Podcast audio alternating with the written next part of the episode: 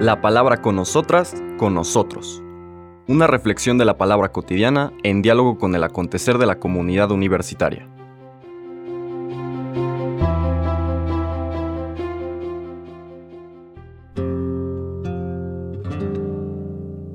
Hola, buenos días. Bienvenidas, bienvenidos a la palabra con nosotras, con nosotros.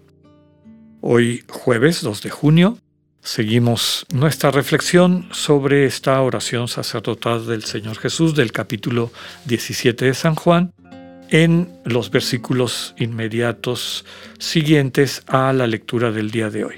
Hoy vamos a leer del 20 al 26.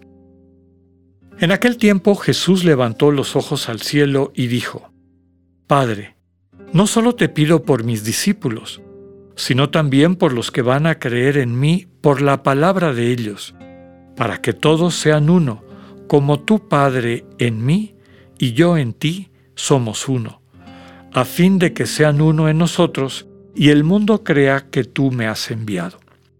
Yo les he dado la gloria que tú me diste, para que sean uno, como nosotros somos uno, yo en ellos y tú en mí, para que su unidad sea perfecta y así el mundo conozca que tú me has enviado y que los amas como me amas a mí. Padre, quiero que donde yo esté, estén también conmigo los que me has dado, para que contemplen mi gloria, la que me diste, porque me has amado desde antes de la creación del mundo. Padre justo, el mundo no te ha conocido pero yo sí te conozco, y estos han conocido que tú me enviaste. Yo les he dado a conocer tu nombre, y se lo seguiré dando a conocer, para que el amor con que me amas estén en ellos y yo también en ellos. Palabra del Señor. Ayer terminé la reflexión que compartía con ustedes subrayando esta contraposición que el Señor hace de la unidad, esta comunión como proyecto de Dios y proyecto finalmente de la humanidad y de todos los que la integramos. Es un proyecto, podemos decir, personal y colectivo, sobre todo porque la visión cristiana del ser humano en cuanto persona es totalmente indisoluble de nuestra pertenencia a lo que nos constituye como personas, el cuerpo, ¿no? el, cuerpo, digamos, esta colectividad que vamos construyendo desde el aporte, la entrega de lo mejor de cada una y cada uno. Contrapuesto a esto está lo que en el Evangelio de Juan, en particular en estos capítulos 14, 15, 16 y 17, presenta como el mundo. Y decíamos que es el antiproyecto de Dios. lo contrario al proyecto de Dios, una visión de la realidad centrada en el ego, entendido como esta identidad distorsionada de sí mismo, distorsionada porque no ha dado el paso para entender que no podemos crecer ni terminar de consolidar nuestra identidad hasta que no entremos en estas relaciones de amor, estas relaciones de donación mutua. Cada vez que aparece el mundo es la en estos capítulos es el proyecto contrario al de Dios. El Señor nos invita a lo que ha descrito aquí una y otra vez en este estilo antifonal que les decía, de leer una frase, saborearla, leer otra frase, saborearla y así ir recorriendo el texto.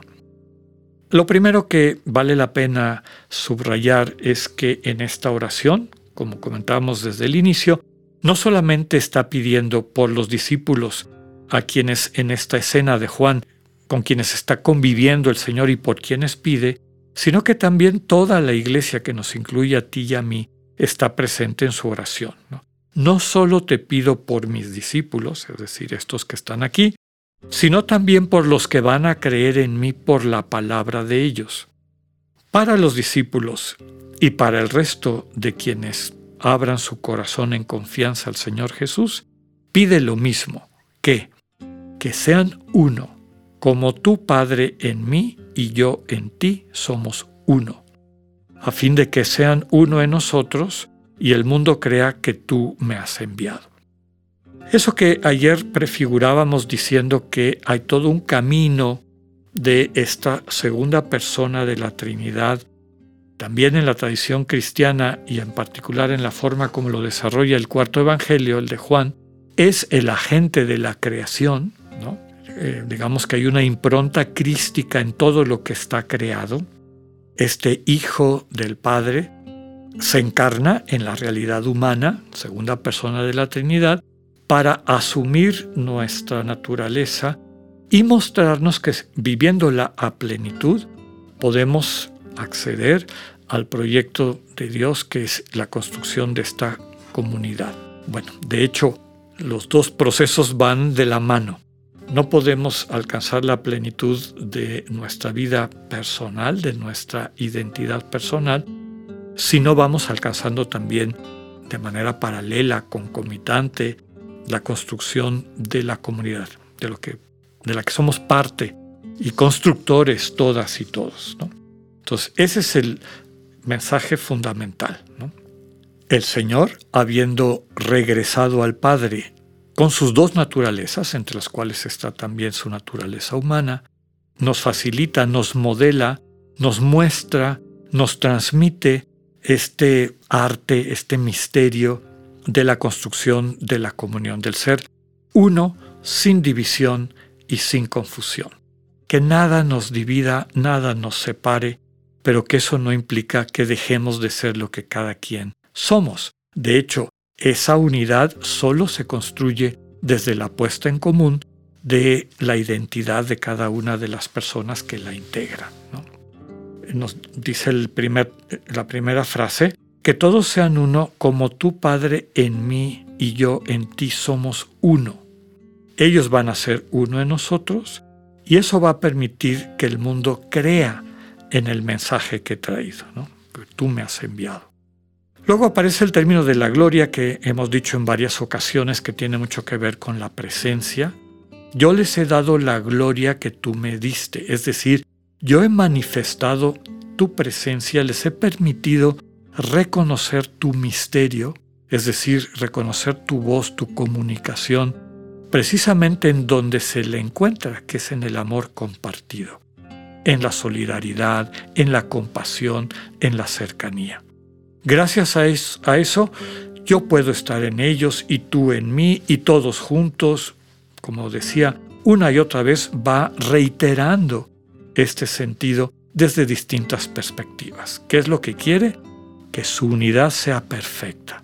Y así el mundo conozca que tú me has enviado y que los amas como me amas a mí. Esta unidad, por lo tanto, está construida desde el amor. Este amor, ya hemos dicho en otros comentarios, en realidad es el vínculo que nos une a personas concretas. El amor en abstracto no existe. Cuando estamos hablando de amor en el fondo, estamos hablando de quienes amamos en el concreto, ya sea el Señor Jesús, el Padre, el Espíritu Santo o todos los hermanos y hermanas con quienes vamos entrando en esta relación de donación mutua, del deseo que yo sea parte de tu vida y el deseo de que tú te conviertas en una parte integral de mi vida. El amor es eso, el ser uno sin división, sin confusión. Esto implica la presencia mutua y el estar el uno para el otro, que es lo que dice el tercer párrafo, ¿no? Que donde yo esté, estén también conmigo los que me has dado, para que contemplen mi gloria, contemplen mi, mi realidad, mi presencia, mi identidad hasta la plenitud, esta que tú me diste y me sostienes, porque tu amor a mí, está hablando el Señor al Padre, existe desde antes que el mundo se ha creado. El mundo no conoce al Padre, solo el Hijo, es decir, quien mantiene la actitud mundana de egoísmo, se, se bloquea, se cierra a la experiencia de este Dios que puede transformar nuestras vidas para bien de forma radical desde la relación de comunión a la que nos invita. ¿Quién sí lo conoce? El Hijo y aquellos a los que el Hijo les comunica esto. Recordemos que para que este camino esta transformación se dé, lo que nos corresponde a nosotros, a nosotras, es el cultivo de la actitud teologal, la sensibilidad de guardar silencio interior para que la comunicación sutil del amor de Dios se, asiente con claridad en nuestras conciencias. Pues que esta oración del Señor se vaya convirtiendo realidad en nuestra cotidianidad. Que tengan un buen día, Dios con ustedes.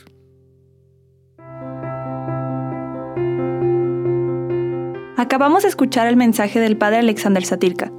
Escúchalo de lunes a viernes a las 8.45 de la mañana por radiveroleón.com o a través de nuestra app gratuita para iOS y Android. Radivero León, no todo está dicho.